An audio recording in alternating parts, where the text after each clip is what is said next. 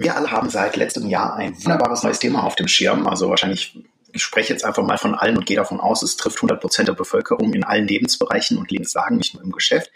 Das Thema Datenschutz, DSGVO, ist omnipräsent. Wir haben uns mal Verstärkung für das Thema geholt und sprechen heute mit einem Profi darüber. Lasst euch überraschen, zu Gast ist Christian Schlund, Anwalt aus München und wir starten in eine neue Folge Nubo Radio. Herzlich willkommen zu Nubo Radio, der Office 365 Podcast für Unternehmen und Cloud Worker. Hier bekommst du umsetzbare Tipps aus der Praxis für die Praxis. Hi, wir sind die Nubo Workers und wir helfen Unternehmen dabei, Office 365 erfolgreich und nachhaltig zu integrieren, und Prozesse zu verschlanken und mehr Agilität zu erreichen. Und zwar ohne Geld zu verbrennen und die Mitarbeiter im Change-Prozess zu verlieren. Und jetzt viel Spaß mit dieser Episode. Hallo und herzlich willkommen zu einer neuen Folge Nubo Radio. Heute wieder ein Interviewgast mit am Start und zwar ist Christian Schlund, Anwalt aus München, Fachexperte für DSGVO, Datenschutz und solche Geschichten bei uns zu Gast. Christian, stell dich doch mal gerne kurz vor und was mich interessieren würde, warum bist du eigentlich Anwalt geworden? Hallo Markus, grüß dich. Ja, äh, mein Name ist Christian Schlund. Ich bin äh, Rechtsanwalt für Datenschutz. Heißt, ich habe mich auf das Thema Datenschutz spezialisiert, mache also auch kein IT-Recht oder sonstiges, sondern kümmere mich tatsächlich den ganzen Tag darum, dass bei den Mandanten datenschutzrechtlich ähm, alles gut läuft. Und das bedeutet auch in der Konsequenz, dass ich gar nicht so oft vor Gericht bin, sondern eigentlich Unternehmen helfe, ähm, die Gesetze richtig umzusetzen. Und dieser, dieser Hilfsaspekt, ich denke mal, bei vielen, die, die Jura studieren, ist das etwas sehr Wichtiges, ähm, anderen Menschen dabei zu helfen, die richtigen Dinge äh, aufs richtige Gleis zu setzen, ähm, ein bisschen durch den Paragraphendschungel durchzukommen. Ich war vorher in einem anderen Bereich tätig, das war eher konfrontativ gestaltet. Aber jetzt im Datenschutz freuen sich die Leute, wenn ich anrufe, hm, man arbeitet zusammen, man hilft jemandem etwas zu erledigen. Und das ist eigentlich genau das, was ich immer wollte. Und das habe ich auch in diesem Job gefunden. Und deswegen muss ich sagen, bin ich auch dort angekommen, wo ich hinkommen wollte und mit meiner Berufswahl ähm, äußerst zufrieden bis zum heutigen Tag. Mhm. Jetzt merkt man, ihr habt auch viele da kommen wir nachher noch drauf zu sprechen, aber ihr habt auch super viele Inhalte und ähm, ihr stellt ja auch ein eigenes Training online zur Verfügung. Das ist ja auch nicht so normal. Ja, ähm, zu den Aufgaben eines Datenschutzbeauftragten gehört es in der Regel auch die, die Mitarbeiter des Mandanten, also die Mitarbeiter des Unternehmens, ähm, dass wir als externe Datenschutzbeauftragte betreuen, zu schulen, hauptsächlich auch zu sensibilisieren da die Mitarbeiter selbst ja auch schon viel über dieses Thema Datenschutz gehört haben, äh, in der Presse, im Fernsehen gibt es immer mal wieder lustige Beiträge. Vor ein paar Monaten kam es erst aus Österreich, dass die Stadt Wien, glaube ich, verboten hat, ähm, dass Namen an Klingelschildern äh, stehen bei städtischen Wohnungen. Das heißt, die sollten, also die Klingelschilder sollten anonymisiert werden. Ähm, was natürlich äh, Unfug ist, ja. Ähm, dann gab es einen großen Aufschrei in Deutschland, oh, wenn es in Österreich so gemacht wird, denn die Datenschutzgrundverordnung gilt ja in, in sämtlichen äh, Ländern der EU gleich, das heißt, die Gesetzeslage ist harmonisiert, dann muss das ja eigentlich in Deutschland auch gelten und, und solche Sachen liest halt der Bürger, sprich damit auch der Mitarbeiter unserer Mandanten in der Zeitung und ist da natürlich grob verunsichert, weil er jetzt nicht genau weiß, was steht in diesem Gesetz drin, was ist Sinn und Zweck dieses Gesetzes, was will diese Datenschutzgrundverordnung überhaupt und was bedeutet das in der Konsequenz für mich ganz konkret im Arbeitsalltag. Denn irgendein ein, ein Sekretariatsmitarbeiter, der tagtäglich mit personenbezogenen Daten arbeitet, sei es nur E-Mail-Adresse, Name, Telefonnummer, ähm, weiß natürlich auch nicht, ob er sich da also ich krieg Fragen wie, kann ich mich da strafbar machen? Kann ich da dafür ins Gefängnis kommen, wenn ich da mal aus Versehen irgendjemanden äh, eine falsche E-Mail schicke? Und dort möchten wir einfach ein bisschen mehr Sicherheit schaffen. Ähm, wir erklären in diesen, in diesen Mitarbeiterschulungen, was ist die Datenschutzgrundverordnung, was ist Sinn und Zweck der Datenschutzgrundverordnung und was bedeutet es ganz konkret im, im Alltag. Und das gehört zu den Aufgaben des Datenschutzbeauftragten, denn äh, eins muss man auch sagen, das Datenschutzmanagementsystem, das im Unternehmen umgesetzt wird, das dort eingerichtet wird, das hilft nichts, wenn das, wenn das reine Theorie bleibt. Das muss ja gelebt werden. Ähm, diejenigen, die mit diesem Datenschutzmanagementsystem arbeiten, das sind die Mitarbeiter, das, das, das sind Menschen, das sind keine Maschinen. Und die müssen natürlich auch darin unterwiesen werden, die müssen wissen, was machen sie überhaupt und wieso machen sie das überhaupt. Und dieses Verständnis für die Hintergründe ist auch essentiell dafür, damit nicht das Gefühl entsteht, dass das alles nur Schikane ist, dass das wieder jetzt so ein Bürokratiemonster ist, das hier geschaffen wird. Ähm, es geht darum, Verständnis zu schaffen, wieso müssen wir jetzt diese Einwilligungserklärung ähm, dokumentieren, wieso müssen wir das ablegen, wieso müssen wir das so und so viele Jahre aufheben, ähm, damit man auch Sinn und Zweck des Ganzen äh, versteht und dann auch natürlich als Mitarbeiter persönlich hinter diesem Thema Datenschutz steht, um im Endeffekt, und darum geht's ja, äh, Schaden vom eigenen Unternehmen und Arbeitgeber abzuhalten. Mhm. Warum? Also ich gehe jetzt mal von mir aus, ich persönlich bin ja mittlerweile ich bringe mein Auto in die Werkstatt und muss jedes Mal mittlerweile irgendein Update von irgendeiner Datenschutzrichtlinie unterschreiben. Ich bin da mittlerweile ein bisschen abgenervt von, muss ich gestehen, so aus der Kundenperspektive gesehen. Warum ist das, ist denn Datenschutz generell so wichtig, dass der so strikt über so ein, über eine DSGVO geregelt wurde, aus deiner Sicht? Naja, ähm, im Zentrum der Datenschutzgrundverordnung steht der mündige Bürger der quasi als Eigentümer über seine Daten bestimmen soll. Mein Auto, mein, mein Eigentum, das ich anfassen kann, meine, mein, mein Sacheigentum, das ist umfassend geschützt im Gesetz. Da gibt es Strafgesetze, die es verbieten, dass jemand mein Auto beim Auto die Scheibe einschlägt. Es gibt zivilrechtliche Ansprüche, äh, wenn jemand mein, mein Auto einfach wegnimmt oder entfernt, dass ich das vom Zivilgericht wieder zurückholen kann, bis zum Gerichtsvollzieher, der das dann eventuell mit der Polizei durchsetzt. Also mein, mein normales Eigentum, das ist umfassend geschützt in unserer Rechtsgesellschaft. Daten an sich wurden sehr lange Zeit nicht als, als, als eine Rechtsposition angesehen. Ähm, es gab zwar bislang auch schon Rechtspositionen wie Patente zum Beispiel, also Sachen, die ich nicht anfassen kann, ja, oder das Urheberrecht, das also, also äh, immateriale Rechtsgüter, das gab schon, aber Daten an sich, die wurden bis jetzt nie so richtig als Eigentum gesehen. Und das hat sich in den letzten ähm, Jahren geändert durch neue Technologien, durch neue Unternehmen, insbesondere äh, ja, dieses, dieses Data Mining, äh, Facebook, Google, als herausgekommen ist, was dort teilweise für Schindluder getrieben wird, weil es einfach kein reglementierter Markt war. Dort ist vor einigen Jahren erstmalig das Bewusstsein überhaupt entstanden, ähm, hier handelt es sich um schützenswerte Rechtspositionen und dort muss, etwas gemacht werden. Dieses, dieser Schutz, der wurde dann auch tatsächlich von den einzelnen nationalen Gesetzgebern Deutschland, Spanien, Österreich umgesetzt. In Deutschland gab es zum Beispiel das Bundesdatenschutzgesetz, das geregelt hat, ähm, wie mit Daten von Bürgern verfahren werden darf, was damit gemacht werden darf. Das Problem war bei dem Ganzen, dass, äh, dass es natürlich in jedem Nationalstaat eine andere Gesetzgebung gab und okay. die, die Gesetze, die es gab, dann auch unterschiedlich streng ähm, ausgelegt worden sind. Ähm, ich will es da nicht auf südliche Länder zeigen, wo traditionell eher ein laxes Verständnis bezüglich der Gesetzestreue ähm, herrscht, aber im Ergebnis war das Datenschutzniveau in Europa extrem unterschiedlich. Und das ist natürlich in einer globalisierten Welt, ähm, wo es ein Startup, das irgendeine neue App herausbringt, nicht im geringsten interessiert, in, in welchem Land jetzt der User sitzt, äh, ob das jetzt ein Deutscher oder ein, ein Franzose oder ein Schwede ist, das, das, das, das ist diesen Unternehmen vollkommen egal. Daraus ist einfach das Bedürfnis entstanden, zumindest in, in der ganzen EU ein einheitliches ähm, Datenschutzniveau zu schaffen. Und das geht im ersten Schritt erstmal erstmal über, über viele formelle Regeln, dass man sagt, es muss erstmal ein Verfahrensverzeichnis im Unternehmen erstellt werden. Das ist so etwas wie ein Businessplan für die Datenverarbeitung. Das bedeutet, der Unternehmer macht sich erst einmal eine, eine Übersicht. Was hat er denn überhaupt für Daten äh, von Kunden, Spendern, Interessenten, Klienten, sonstiges, von den Mitarbeitern natürlich.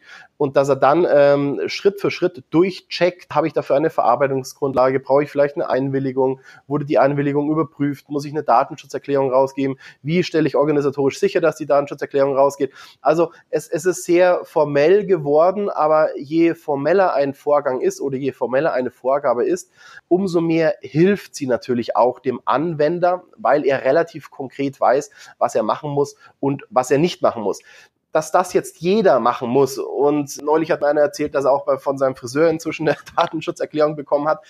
Das mag dann natürlich beim, beim End-User, sprich beim Bürger, ein bisschen zu der, den Anschein haben, dass das hier mit, mit Kanonen auf Spatzen geschossen wird, weil das jetzt der Friseurmeister meine Daten irgendwie krass missbraucht und ich da jetzt irgendwie Gefahr laufe, ausspioniert zu werden, wahrscheinlich eher nicht. Ich habe auch mal gefragt, wieso jetzt der Friseur äh, ihm eine Datenschutzerklärung gegeben hat. Sagt, naja, wenn es da eine, eine Dame anruft und sich eine Dauerwelle machen lassen möchte, dann nimmt er halt sein großes Terminbuch und dann schreibt er halt rein, so, nächste Woche, Mittwoch, 14 Uhr, kommt die Frau Huber und lässt sich eine Dauerwelle machen.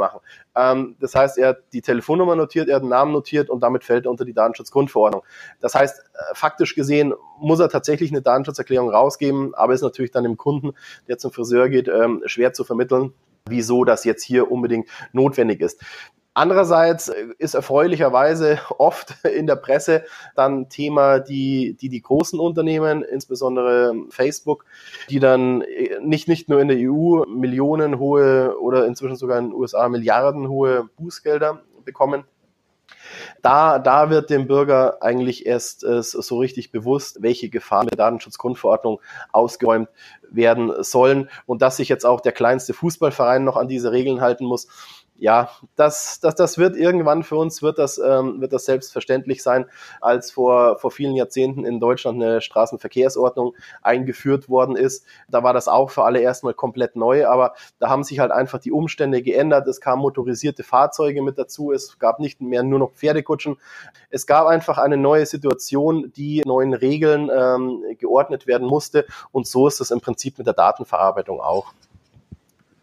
Das heißt, wenn ich das jetzt richtig verstehe, glaubst du, A, der Prozess ein bisschen einschleifen, ähm, bis sich jeder mal dran gewöhnt hat, dass das jetzt halt normal ist, aber auch Richtung Gesetzgebung geguckt, muss vielleicht noch ein bisschen nachjustiert werden, dass äh, so ein paar Kuriositäten, ich sag mal Klingelschilder und solche Geschichten ähm, einfach noch ausgeschlossen oder anders behandelt werden.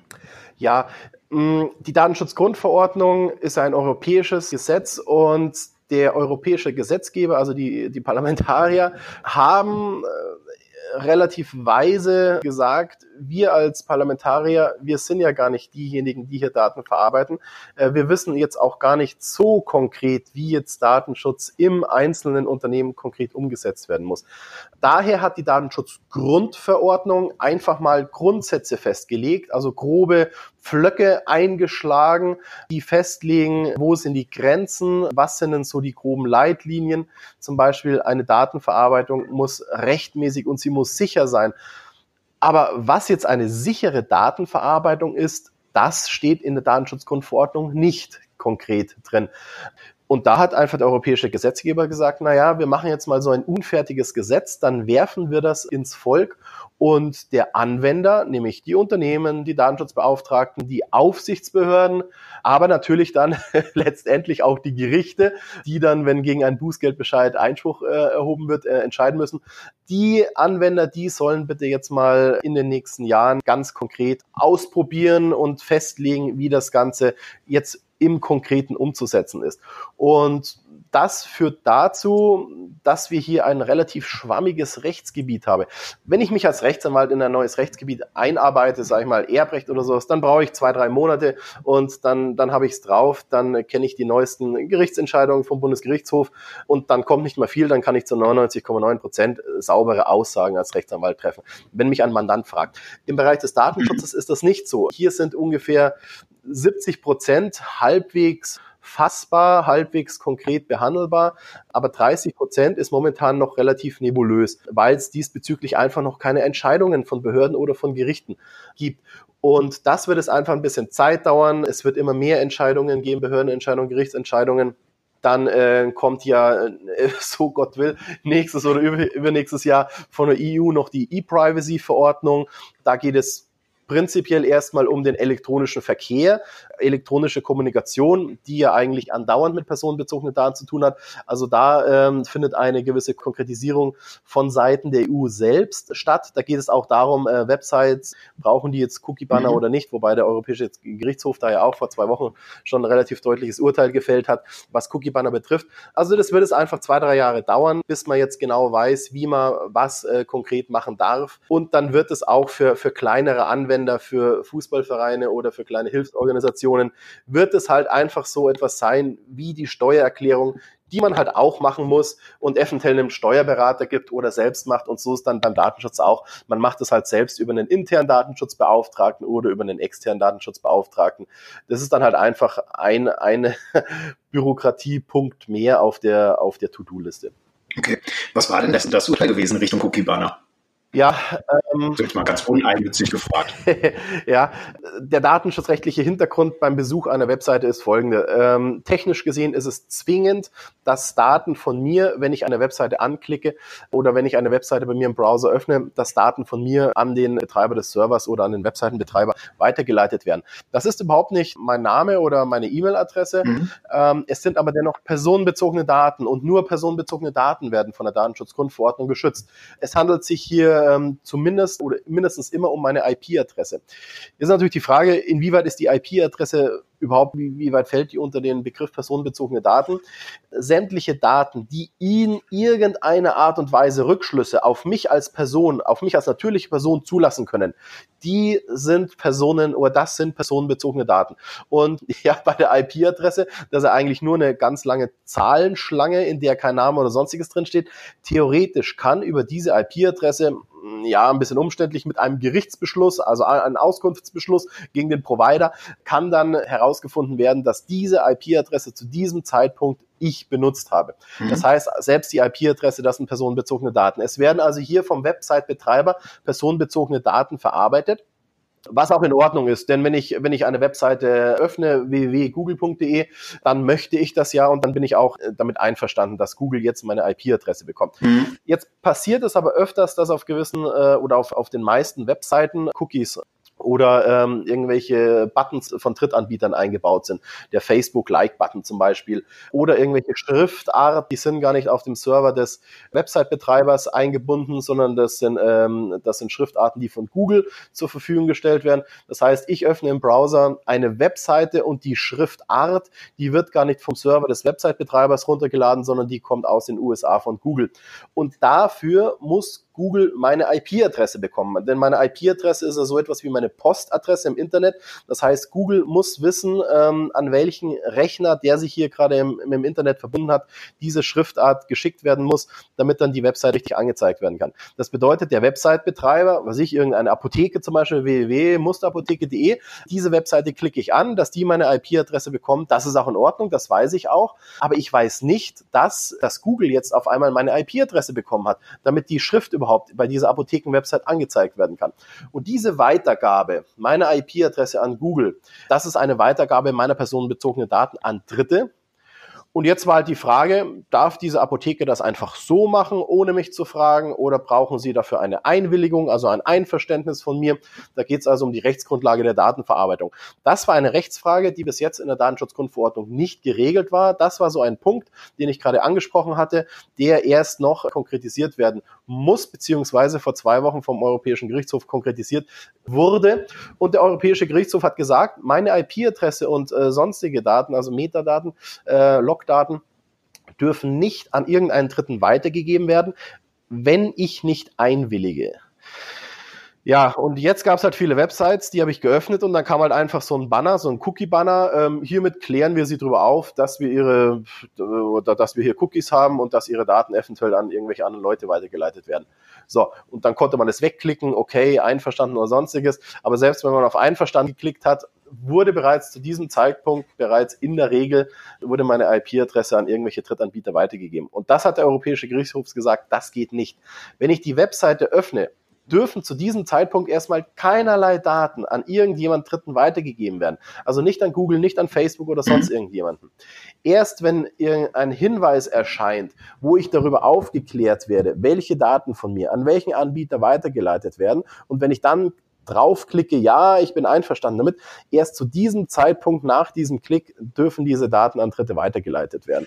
Manche Website-Betreiber haben das vorher schon gemacht, der Großteil hat es noch nicht gemacht. Die technischen Möglichkeiten, um das äh, durchzusetzen, gibt es bereits.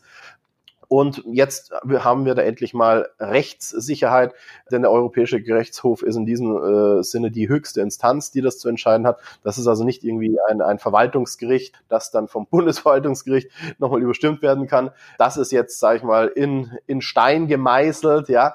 Ähm, ein reines Hinweis, ein reiner Hinweisbanner für Cookies, das reicht nicht. Wir brauchen wirklich ein, ein Opt-in Cookie-Banner. Das bedeutet, ich muss wirklich selbst anklicken, ja, ich will, dass meine Daten weitergegeben werden. Okay, und dementsprechend auch wahrscheinlich dann direkt gepaart mit dem Opt-out. Also wenn ich sage, nö, dann ist auch nö und dann ist es wie bisher auch. Nur dass ich vorher jetzt aktiv die Übermittlung überhaupt, der Übermittlung überhaupt zustimme. Ganz genau, ganz genau. Okay. Mhm. Interessant. Ähm, wenn wir so Richtung, du hast vorhin auch ähm, Datenschutzsysteme ähm, beziehungsweise die Datenverarbeitungskataloge angesprochen, ist da so ein Katalog gestrickt und aufbereitet sein, dass, dass es den Anforderungen Genüge tut? Ja, das sogenannte Verzeichnis der Verarbeitungstätigkeiten oder Verfahrensverzeichnis, wie es früher genannt wurde, das, das ist im Prinzip eine, eine große Liste, in der ich erst einmal eintrage, was ich überhaupt für Daten verarbeite. Also ich verarbeite Personaldaten von meinen Mitarbeitern. Klar, muss ich ja. Ich muss ans Finanzamt gewisse Sachen weitermelden, äh, an Steuerberater, an die Krankenkasse. Dann habe ich Daten von Kunden. Das kann äh, sich beschränken auf den Namen, auf die E-Mail-Adresse, weil die sich halt für ein Newsletter zum Beispiel angemeldet haben. Oder dann eventuell auch Postadresse, weil ich denen irgendwas ähm, zugeschickt habe. Dann können das irgendwelche Interessenten sein, die noch nicht bei mir bestellt haben, aber die ich über, äh, also irgendwelche Daten, die ich über ein Gewinnspiel zum Beispiel akquiriert habe. Also Interessenten, denen ich regelmäßig einfach nur ein Newsletter äh, zusende. Das wäre jetzt also mal so ein, so, so, so ein kleiner E-Commerce-Internethändler, also nichts Großes. Der schreibt also erstmal auf, was, was hat er alles für Daten, die er verarbeitet und dann muss er, und das ist dann äh, ziemlich konkret festgelegt, was er durchprüfen muss, verschiedene Kriterien abprüfen. Das fängt an damit, ob er überhaupt eine ähm, Rechtsgrundlage für diese Datenverarbeitung hat. Die Datenschutzgrundverordnung sagt, prinzipiell ist jede Verarbeitung von personenbezogenen Daten verboten. Es sei denn, es gibt einen Rechtfertigungsgrund. Ja, und die Rechtfertigungsgründe, die sind relativ breit. Das bedeutet, das, was bis jetzt ähm, in der Regel an Datenverarbeitung stattgefunden hat im Wirtschaftsbereich, das bleibt auch weiterhin zulässig. Das kann mhm. also zum einen sein, ähm, die Daten müssen verarbeitet werden und Datenverarbeitung ist alles. Das ist das Erheben, das Speichern, das Weiterleiten, sogar das Löschen von Daten.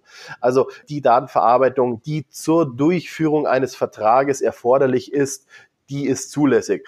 Also gut, da bestellt jetzt bei unserem kleinen E-Commerce-Händler, bestellt jemand was. Ähm, natürlich muss ich jetzt die Adresse verwenden und an, an Hermes oder DHL weitergeben, damit das Paket zugeschickt wird. Der kriegt auch eine Bestätigungs-E-Mail, also die E-Mail-Adresse darf ich auch verwenden. Also das, was ich machen muss, um, um diesen Kaufvertrag sauber durchzuführen, das darf ich mit den Daten machen. Und hier lauert dann auch schon die Falle, und dort ist dann auch schon ähm, ein gewisser juristischer Sachverstand erforderlich. Jetzt denken sich halt manche, naja, wunderbar, die E-Mail-Adresse von dem Kunden habe ich, diesen einen Kauf, diese eine Bestellung habe ich abgewickelt, er hat gezahlt, er hat seine, ähm, er hat seine Ware bekommen. Aber jetzt könnte ich ja eventuell, was ich, äh, einmal im Quartal könnte ich ihm ja einen Newsletter schicken mit neuen ähnlichen Produkten, die ihn wahrscheinlich auch interessieren. Mm, also was ich, Autozubehör, der hat sich irgendwie eine Fußmatte für seinen Mercedes gekauft, dann gehe ich jetzt mal davon aus, der hat einen Mercedes, also schicke ich ihm jetzt, wenn ich so neue Mercedes-Artikel habe, ne, neuen Rückspiegel oder was ich, äh, toller Blinker, dann schicke ich ihm dann Newsletter und sage, pass mal auf, für Mercedes gibt es neue, tolle Zubehörteile. Und dass ich diese E-Mail-Adresse damals bekommen und gespeichert habe. Das war ja rechtmäßig, denn das habe ich ja gemacht, um diesen Vertrag durchzuführen. Und da steckt es der Teufel im Detail. Ich darf eben nur die Datenverarbeitung vornehmen, die zur Durchführung des Vertrages erforderlich ist. Und eine Bestätigungs-E-Mail zu schicken, das war tatsächlich erforderlich zur Durchführung des Vertrages. Aber jetzt ein Vierteljahr später einen Newsletter zu versenden, das ist nicht mehr zur Vertragsdurchführung zulässig. Das bedeutet also, dass er die E-Mail-Adresse bekommen hat, das war in Ordnung. Dass er die E-Mail-Adresse gespeichert hat, das war auch in Ordnung. Der muss gewisse Daten auch fürs Finanzamt zehn Jahre aufheben nach der Abgabenordnung. Mhm. Aber er darf schlicht und einfach diese E-Mail-Adresse jetzt nicht unter dieser Rechtfertigungsgrundlage verwenden, um Newsletter zuzusenden. Also muss er halt weiter prüfen, naja gut, also wenn zur Vertragsdurchführung mein Rechtfertigungsgrund hier nicht ist, muss ich einen anderen Rechtfertigungsgrund nehmen und in der Datenschutzgrundverordnung steht zum Beispiel auch, dass eine Einwilligung, wir haben ja im Kern des Ganzen immer diesen mündigen Bürger, der selbst entscheiden kann, was mit seinen Daten geschieht. Also der Bürger kann in alles einwilligen und auch sei es der größte Schindluder, der mit seinen Daten getrieben wird, wenn der Bürger einverstanden ist, dann darf das auch gemacht werden. Mhm. So, das heißt, hier würde jetzt also der Unternehmer oder sein Datenschutzbeauftragter zum Ergebnis kommen, zur Vertragsdurchführung dürfen wir es nicht machen, aber wenn wir eine Einwilligung haben, dürfen wir es machen. Das heißt, jetzt müsste man sich darum kümmern, haben wir denn überhaupt eine Einwilligung? Nein, wahrscheinlich nicht, weil wir noch nicht gefragt haben, ob wir dem äh, Kunden Newsletter zuschicken äh, dürfen. Also müssen wir uns jetzt darum kümmern, wie kriegen wir diese Einwilligung? Fragen wir dann nochmal nach. Ja, genau, bei der, bei der Bestellung dann zum Beispiel, hiermit bestelle ich, was weiß ich, diese Fußmatte und dann unten der Haken und zudem willige ich ein, dass ich regelmäßig Informationsmaterial über neue Waren oder sowas bekomme. Genau, das wäre dann also die, die Einwilligung.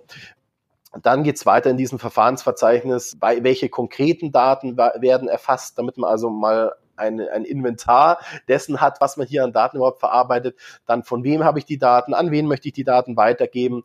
Und ein paar weitere Punkte, die abzuchecken sind, um am Ende eben zum Ergebnis zu kommen, die Datenverarbeitung, die ich hier betreibe als Unternehmer, die ist rechtskonform. Das ist also dieses Verfahrensverzeichnis, dieses Verzeichnis der Verarbeitungstätigkeiten. Das ist ein großer Überblick, eine große Checkliste, um die Rechtskonformität ähm, der eigenen Datenverarbeitung sicherzustellen. Okay. Du hast ja jetzt auch, ähm, also wir haben ja schon sehr, sehr viel Input gekriegt. Vielen Dank dafür schon mal. Du hast ja auch ein eigenes äh, Webinar zu dem ganzen Thema. Also neben der Tatsache, dass du Firmen und auch Privatpersonen wahrscheinlich betreust in dem Thema, bei primär vermutlich Firmen als Datenschutzbeauftragter oder auch als Anwalt für Datenschutzkonflikte oder solche Geschichten, ähm, bietest du das Ganze ja auch als Serviceleistung sozusagen im Internet an. Wie hast du das denn aufgebaut und ähm, warum hast du das so gemacht? Ja, also zunächst mal unsere Mandanten sind ähm, nur Unternehmen, denn für Privatpersonen gilt in der Regel die Datenschutzgrundverordnung nicht. Früher nach dem alten Bundesdatenschutzgesetz war das schon so. Es gibt jetzt momentan nur noch sehr, sehr wenige Ausnahmen, wo für Privatpersonen die Datenschutzgrundverordnung gilt. Äh, die Datenschutzgrundverordnung sagt, im privaten Bereich gilt die DSGVO nicht. Das bedeutet also, wenn ich jetzt zu Hause irgendeine E-Mail, also als Privatperson eine E-Mail-Adresse aufschreibe oder irgendjemand eine E-Mail schreibe, dann ist diese Datenverarbeitung von der DSGVO nicht erfasst jetzt wird es natürlich interessant mit den mit diesen neuen Medien, die ich habe. Ähm, ich habe jetzt Urlaubsfotos von mir und meiner Tochter und ich poste das zum Beispiel auf Facebook. Ist das jetzt noch privat oder nicht? Und hier wird es nämlich knifflig, das Ganze. Wenn das nur meine Freunde sehen können und wenn ich jetzt nicht ein Influencer mit 200.000 in Anführungsstrichen Freunden bin, ja, sondern wenn meine Freunde wirklich Leute sind, denen ich schon einmal im Leben die Hand geschüttelt habe, dann ist das in Ordnung. Dann ist das im Endeffekt wie ein Fotoalbum. Ne? Meine Mutter hat sowas noch, wo dann ganz viele Fotos eingeklebt sind, der sich dann halt bei der Familienfeier mal rumzeigt. Das ist noch privat. Wenn dieses Foto auf Facebook, das ich gepostet habe, aber das ganze Netzwerk sehen kann, also ein paar Millionen User, dann ist es nicht mehr, dann ist es nicht mehr privat, dann gilt tatsächlich die Datenschutzgrundverordnung und dann muss ich genau das machen, äh, was, was ein Unternehmer auch machen muss. Ich muss schauen, dass ich eine Einwilligung ran schaffe von den Leuten, die auf dem Foto sind und so weiter und so weiter.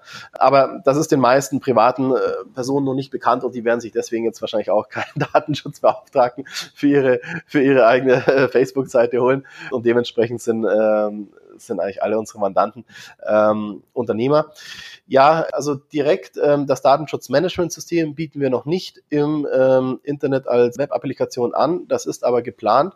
Was wir es momentan anbieten, ähm, das ist ein kleines äh, Einführungsseminar für Geschäftsführer, damit sie eben sich einfach mal selbst einen Überblick verschaffen können über die Datenschutzgrundverordnung. Was ist die DSGVO?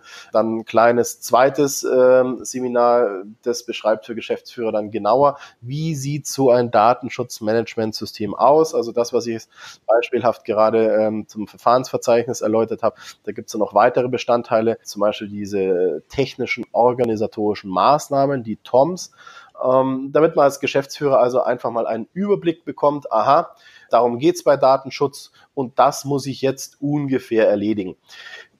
Ob es der Geschäftsführer dann wirklich selbst macht, was jetzt meiner Meinung nach zeitlich eigentlich äh, nicht schulterbar ist, denn dafür ist man Geschäftsführer, weil man eigentlich irgendwas führen muss, das wird dann in der Regel eigentlich an einen internen Datenschutzbeauftragten ähm, delegiert oder an einen externen, wie, wie halt genauso eben auch die, die Steuererklärung entweder intern von der Buchhaltung gemacht wird oder wenn man keine, keine eigene Buchhaltungsabteilung hat, dann vom, vom, äh, vom Steuerberater erledigt wird. Okay, das heißt, ähm, Heißt, du bietest Online-Kurse an und ein Verarbeitungssystem kommt dann irgendwann. Wo würden wir das denn alles finden, wenn wir jetzt, äh, also außer ich gehe jetzt auf die, auf die böse Google-Seite, suche, lass meine Daten abgreifen und suche nach Christian Schlund, dann finde ich dich wahrscheinlich auch. Aber wie finde ich dich im Web? Ja, also prinzipiell auf unserer Webseite www.whitefield.legal kann man uns kontaktieren, kann auch ähm, kostenloses Erstberatungsgespräch ähm, vereinbaren. Und in so einem Erstberatungsgespräch geht es auch erstmal darum, braucht das Unternehmen jetzt überhaupt einen externen Datenschutzbeauftragten oder nicht? Und bei, bei manchen sage ich ganz ehrlich, das, das lohnt sich nicht. Also so ein kleiner Fußballverein ähm, äh, oder so ein kleiner äh, ehrenamtlicher Verein für, für Flüchtlinge oder sowas, die, die brauchen keinen, keinen externen Datenschutzbeauftragten. Denen sage ich dann, wo sie sich beim, bei der Datenschutzaufsichtsbehörde, wo sie sich dann ein bisschen Leitfäden runterladen können, die, die kriegen das ohne Probleme selbst denn. Sonst unsere, unsere Webinare, die wir ja auch über euch, äh, also für, für eure Kunden und Interessenten äh, kostenlos zur Verfügung stellen, die Daten, die bekommen ja eure Kunden und Interessenten direkt ähm, über Genau, wir, wir stellen äh, übrigens das kostenfreie DSGVO-Training mit Zertifizierung. Ähm, den Link dazu plus äh, den Login, beziehungsweise der Login ist persönlich, aber der, der Registrierungscode praktisch in den Show Notes nochmal zur Verfügung. Könnt ihr also anklicken und einfach mal durchlaufen. Da seht ihr dann auch Christian mal in Persona. So, äh, also Podcast nicht nur für die Ohren, sondern dann auch für die Augen. Und ähm, genau, das stellen wir euch noch zur Verfügung. Ja, genau. Ähm, das Schöne ist an diesen ähm, Mitarbeitertrainings äh, oder generell an dieser E-Learning-Plattform, also jedes Unternehmen muss seine Mitarbeiter schulen, egal ob sie jetzt einen internen oder externen Datenschutzbeauftragten haben und übrigens auch, falls sie keine Datenschutzbeauftragten benötigen, weil sie unter 10 beziehungsweise bald wird diese Grenze auf 20 Mitarbeiter, die mit personenbezogenen Daten arbeiten, äh, beschäftigen also jedes Unternehmen, jedes Unternehmen in Deutschland, in der EU muss seine Mitarbeiter schulen, wenn sie mit irgendwelchen personenbezogenen Daten, das heißt E-Mail-Adressen äh, oder Telefonnummern zu tun haben. Und äh, diese Schulung muss auch dokumentiert werden. Wir bieten das auch an, dass wir zum Mandanten selbst hinkommen. Da mache ich dann einen Vortrag, drei bis vier Stunden. Aber das kostet halt alles Geld, irgendwas zwischen 500 und, und 900 Euro. Und da muss da auch die ganze Belegschaft versammelt werden. Neulich war ich in einem, in einem Altenheim ähm, um 16 Uhr nachmittags, habe meinen Vortrag gemacht und da war halt die Frühschicht mit dabei. Die standen seit 4 Uhr, standen die auf der Matte, haben gearbeitet und sich dann nochmal drei Stunden Datenschutz reinzupressen, das ist natürlich. Ich habe richtig also, viele ja, Fans. Ja, das, das, das muss man auch können. Und deswegen ähm, ist eigentlich für einen Unternehmer, für die Mitarbeiterschulung, ist eigentlich diese E-Learning-Plattform von uns eine tolle Sache, weil jeder Mitarbeiter sich einloggen kann, wann er halt gerade mal ähm, Zeit hat. Und dokumentiert wird das Ganze eben, weil jeder Mitarbeiter, wenn er diese Schulung, die dauert ungefähr zwei Stunden, mit so ein paar kleinen Multiple-Choice-Fragen, wenn er die erfolgreich bestanden hat, dann als PDF äh, sich dieses Teilnahmezertifikat runterladen kann. Und dieses Teilnahmezertifikat brauche ich als Unternehmer dann auch, um eventuell bei der Datenschutzbehörde nachweisen zu können, dass ich meine Mitarbeiter ausreichend geschult habe. Genau, also einmal an die HR-Abteilung schicken für die Personalabteilung, äh, für die Personalakte genau. und einmal dann äh, für sich selbst behalten, ausdrucken, an die Wand hängen, Rahmen, was auch immer. Genau. Super. Dann äh, vielen herzlichen Dank schon für deinen, für deinen Input und deine Zeit, die du bisher aufgebracht hast. Wir kommen jetzt auch schon langsam Richtung Ende. Und ich bin mir nicht mehr ganz sicher, ich glaube, dir hatte ich sogar unsere Abschlussfragen mitgeschickt. Du hast also ja. einen Vorteil gehabt. Ja, das war mein ja. Versehen. Ähm, genau, deshalb, äh, da du dich ja vorbereiten konntest, äh, können wir auch direkt starten ähm, mit unserer ersten Frage. Arbeiten in der Cloud bedeutet für mich, Freiheit für mich und meine Mitarbeiter. Wir haben eine äh, virtuelle Kanzlei. Bei uns gibt es kein Papier. Papier hasse ich wirklich und ich werde auch echt grantig, wenn ich von Gericht ab und zu Schriftsätze in Papierform zugeschickt bekomme. Ich habe auch Mitarbeiter, von denen ich überhaupt nicht weiß, wo sie sich jetzt momentan gerade befinden. Vorgestern in der Skype-Konferenz mhm. sah es mir verdächtig nach dem Strand von Barcelona aus, wo einer saß meine Mitarbeiter brauchen einen Laptop und sie müssen gut sein. Das ist alles. Der eine fährt, wie gesagt, mit Flixbus die ganze Zeit durch Europa, setzt sich tags, tagsüber in Starbucks und arbeitet dort. Das geht nur, weil wir in der Cloud arbeiten, weil sämtliche äh, Dokumente über unsere Anwaltssoftware, wir haben da eine spezielle äh, Software für Rechtsanwälte, weil wir die weltweit übers Internet, über VPN verfügbar haben. Es ist also extrem flexibel. Ähm, bei uns gibt es kein Homeoffice, weil es bei uns kein Non-Homeoffice gibt. Ja, also Homeoffice ist bei uns ähm, einfach der Standard. Natürlich sitze ich hier bei mir in der Kanzlei. Mein, ja, mein persönlicher Assistent, der sitzt neben mir. Das ist klar, weil da einfach wahnsinnig viel Face-to-Face -face passieren muss, weil ich da einfach mal auf dem Bildschirm rüber gucken muss. Aber sonst schafft es einfach extrem viel Freiheit in der Cloud zu arbeiten. Mhm. Da bin ich vollkommen d'accord. Ich kann mir nicht mehr vorstellen, anders zu arbeiten. Ich meine, wir sind viel beim Kunden aber auch so jetzt wie heute, heute ein Homeoffice-Tag, ähm, das genieße ich wirklich, dass man einfach mal auch woanders ist und man geht mal, wir gehen auch mal ins Café, mal an Strand jetzt eher selten, aber Mittagspause verlängern mit dem Notebook nochmal kurz was im, im Restaurant oder im Café schön nochmal aufbereiten oder sowas. Einfach, dass du auch mal einen anderen Input hast und ich finde, es bringt auch eine andere Motivation mit sich. Ja, absolut. Also der eine Mitarbeiter, von dem ich spreche, der ist ungebunden, hat keine Frau und keine Kinder, da geht das. ja. Aber jetzt, ähm, wenn, wenn es, wenn es auch, auch mal darum geht, dass man jetzt ungünstigere Urlaubszeit nimmt, ähm, ist es natürlich auch ein Luxus, äh, dass man sagt, na gut, jetzt im Urlaub, buche jetzt halt in dem Zeitraum das ein bisschen günstiger und dann arbeite ich halt abends, wenn die Kinder schlafen, arbeite ich halt einfach mal zwei, drei Stunden die wichtigsten Sachen weg. dass das, das ginge sonst ja Gar nicht. überhaupt nicht. Ne? Ja. Und der Kunde und die Mandanten, muss ich ganz ehrlich sagen, man stellt sich ja sonst einen Rechtsanwalt vor, mit so einem großen Eichenschreibtisch, mhm. dicker Teppich und so eine Bücherwand im, im Hintergrund. Das wollen die Kunden auch gar nicht mehr heutzutage. Vielleicht bei einem Erbrechtsanwalt, na, wo eher ältere Herrschaften hingehen, da erwartet man das Ganze. Aber wir, wir sind hier in einem, in einem modernen Bereich unterwegs, diesem Internet, ja, da, da ist das absolut nicht mehr Standard, dass man sagt, ja, also das, das erwarte ich jetzt von einem Anwalt, ne? dass der so, ein, so, ein, so eine verstaubte Kanzlei hat. Ja, definitiv. Die Fossilien sterben ja dann auch langsam aus. Also ja, zwangsweise. so möchtest du in Zukunft arbeiten? Ähm, ganz genau so wie jetzt. Mhm also ich, ich, ich habe ich, ich hab den Zustand erreicht, wo ich sage, so ist es perfekt. Ja. So ist perfekt. Ähm, es, es werden zwar immer wieder irgendwelche neuen Tools dazukommen, die es noch besser machen, die noch eine höheren, einen noch höheren Automatisierungsgrad ähm, zulassen, aber die, diese Flexibilität, das, das, ist, das ist mal diese Grundstruktur. Diese Grundstruktur, die habe ich so erreicht, wie ich es haben möchte. Das Einzige, was wir jetzt noch demnächst in die Kanzlei reinstellen, ist eine Tiki-Bar für unseren Tiki-Dienstag. Aber sonst, nee, wird sich nicht viel ändern. Okay. Ähm, äh, meine Lieblingsfrage, welche App hast du zuletzt heruntergeladen und warum? Ja, das, was wir vor ein paar Wochen ähm, hier, größere App, die wir hier eingeführt haben, das war Octopus. Das ist eine Automatisierungssoftware für LinkedIn. Wir haben momentan eine relativ große Kampagne auf LinkedIn laufen, wo wir ähm, aus dem IT-Bereich Kooperationspartner suchen, da viele unserer Mandanten einfach im Bereich der IT-Sicherheit Beratungs- äh, oder Umsetzungsbedarf haben, den wir als Juristen überhaupt nicht leisten können. Wir sind, wir sind keine ITler, wir sind keine mhm. Techniker. Und da haben wir ein paar tausend IT-Unternehmen angeschrieben innerhalb von ein paar Wochen auf einem relativ hohen Level, also nicht mit irgendwelchen platten Textbausteinen, sondern wirklich mit, mit einer sehr guten Kampagne.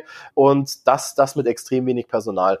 Und diese App hat, äh, die, diese App stellt einfach sehr schlaue Automatisierungsverfahren zur Verfügung über LinkedIn, also über äh, interne Nachrichten so eine Kampagne fahren zu können. Und das hat uns wahnsinnig viel Zeit gespart. Und ähm, ich komme ja aus dem Bereich Legal Tech. Also wenn sich irgendwas hohem Qualitätsniveau automatisieren lässt, dann bin ich ein riesiger Fan. Okay. Was möchtest du denn dem Hörer so allgemein mitgeben? Ja, im Bereich Datenschutz ähm, sich nicht verrückt machen lassen. Insbesondere gibt es einige Kollegen von mir, also es ist nicht unbedingt Rechtsanwälte, sondern normale Datenschutzfirmen, die mit diesen hohen Bußgeldern, 20 Millionen, 40 Millionen Euro, potenziellen Kunden in Angst und Schrecken versetzen wollen der, der Brei wird nicht so heiß gegessen, wie er gekocht wird. Ein normales Unternehmen muss sich natürlich um Datenschutz mhm. kümmern, so wie auch jedes normale Unternehmen seine Steuererklärung abgeben muss. Aber wenn mal was passiert, dann sind es nicht ein paar Millionen Euro Bußgeld, die fällig werden. Dann je nach Höhe des Verstoßes sind es vielleicht mal ein paar, ein paar tausend, vielleicht nur zehn oder hunderttausend Euro, je nachdem, ob es vorsätzlich oder fahrlässig passiert ist. Aber wenn man, wenn man sich einfach im Rahmen dessen, was, was man erwarten kann, um das Thema Datenschutz kümmert, dann muss man eigentlich vor diesen Bußgeldern keine Angst haben und sich auch keine Angst machen lassen. Nee, ich persönlich denke denk ja immer, also Datenschutz ist ja ähnlich wie, wie alles eigentlich so, so, wenn ich da mit einem gesunden Menschenverstand rangehe und eine gewisse Dokumentationsbasis, also ein Verfahrensverzeichnis oder so äh, abbilde, und dann habe ich ja eigentlich schon den größten Schritt getan. Ja, absolut. Und der gesunde Menschenverstand, das ist das, das absolut richtige Stichwort. Im Bereich IT-Sicherheit ist es ja auch nichts anderes. Also wer heute selbst mit seinem privaten Laptop ohne Virenscanner und Firewall ins Internet geht, der hat es einfach nicht anders verdient, als wenn er sich da irgendwas ganz Übles einfängt. Und so ist es beim Thema Datenschutz auch. Ähm, ohne dass ich jetzt ganz konkret ins Gesetz gucken muss, sollte mir ja eigentlich mit dem gesunden Menschenverstand klar sein, wenn mir jetzt jemand seine E-Mail-Adresse gegeben hat, dass ich ihm irgende, irgendwas zuschicke, dass ich dem jetzt nicht jede Woche äh, mit irgendeinem Newsletter belästigen sollte oder darf, weil ich das selbst ja im Endeffekt auch nicht haben möchte. Ne? Genau, also immer davon ausgehen, ich krieg da, ich krieg so viel Werbung äh, mittlerweile, wo ich mir denke, wo kommt das überhaupt her? Also ich habe neulich mal zwei Wochen gehabt, wo ich ähm, Newsletter ab abonniert habe, an die ich mich überhaupt nicht erinnern kann, dass ich sie jemals abonniert habe. Und äh, ja, egal, rum und weg. Also ein Glück ist mein Postfach ist wieder ein bisschen leerer geworden seitdem. Also wenn es wenn's, wenn's zu viel wird und wenn man tatsächlich ähm, auch als Bürger mal der Meinung ist, hier passiert mit meinen Daten etwas, womit ich absolut nicht einverstanden bin, hat jeder das Recht, nach der Datenschutzgrundverordnung das Recht von dem, der seine Daten verarbeitet, also der mir zum Beispiel irgendwie Spam zuschickt, zu verlangen, dass er mir erstmal sagt, welche Daten er überhaupt von mir hat und wo er die herbekommen hat. Und wenn da niemand drauf reagiert, ähm, dann habe ich als Bürger auch stets die Möglichkeit, mich mal bei meiner äh, Datenschutzbehörde zu beschweren. Das ist also äh, länderübergreifend geregelt. Das heißt, in Bayern wäre es dann die bayerische Aufsichtsbehörde. Da mhm. reicht es, wenn man, wenn man eine kurze E-Mail hinschickt. Das ist so wie das Gesundheitsamt im Endeffekt. Ne? Wenn ich im Restaurant war, habe mir da den Magen verdorben, dann werde ich da vielleicht auch mal im Gesundheitsamt rufen, ne?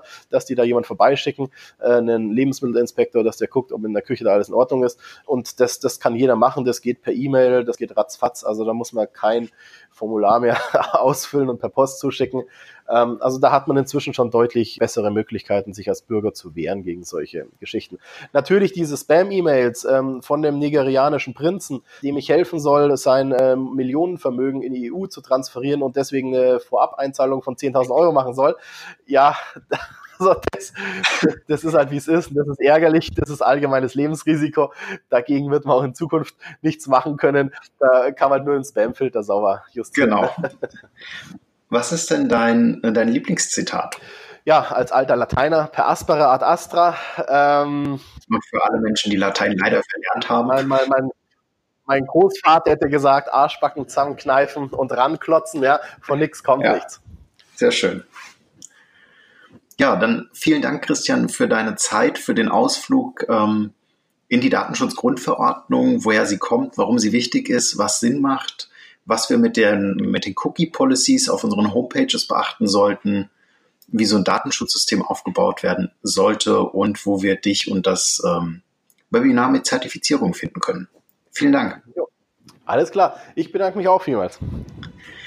Und dann für euch, liebe Hörer, immer schön dran denken, Kollaboration beginnt im Kopf und nicht mit Technik, analog zur Datenschutzgrundverordnung. Vielen Dank fürs Zuhören.